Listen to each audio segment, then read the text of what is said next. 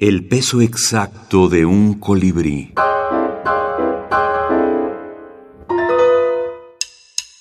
Decálogos de la brevedad. Decálogo a escoger del perfecto cuentista. Agustín Monsreal.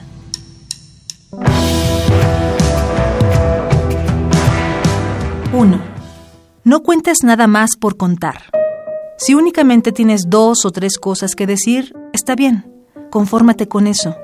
Es mejor que tener muchas o no tener ninguna. 2.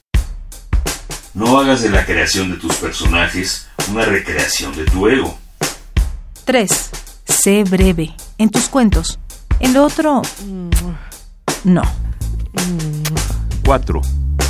Haz el amor al cuento. 5. Una cosa es la malicia literaria y otra muy distinta el hacer trampa. Así que no te pases de listo como cuando juegas a las cartas o cuando enamoras a las mujeres de tus amigos, con quienes eres un taimado diablillo al momento de buscar el punto G y de quienes sales corriendo a la hora de las pruebas de embarazo. Ten presente que los estudiantes de psicología cuentística no te sacan los ojos encima. 6. Sé concreto y carnal. Feroz y admirable. Alegre y ambicioso. O insoportablemente ridículo. Sé lo que quieras ser, pero a la hora de escribir tu cuento, olvídate de qué eres o quién eres.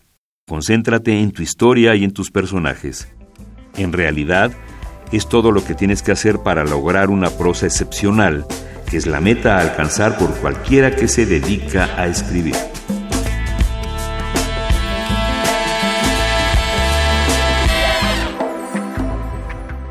De un tiempo a, esta parte, el microrelato eh, se ha extendido hacia los decálogos.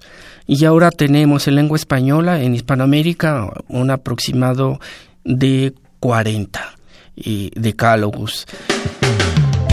8. Procura que tus cuentos no sean crónicas, ensayos, dietarios, flechazos de la musa en turno, golpes de inspiración, ocurrencias de último minuto, juegos de artificio a medio arder, leyendas y realidades de alcoba, sino cuentos hechos y derechos como sabe y concretamente dicta este decálogo. 9.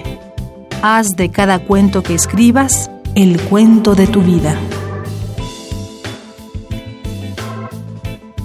Agustín Monsreal, Decálogo a escoger del perfecto cuentista, en La Banda de los Enanos Calvos, México, Laberinto Ediciones, 2008 mi interés particular es acercarme hacia el estudio y la compilación de los decálogos dedicados única y exclusivamente al microrelato para compendiarlos, pero también estudiarlos y eh, desmenuzar su poética con la intención de utilizarlo en talleres literarios, en los cursos de literatura o teoría literaria que yo he impartido a lo largo de la década.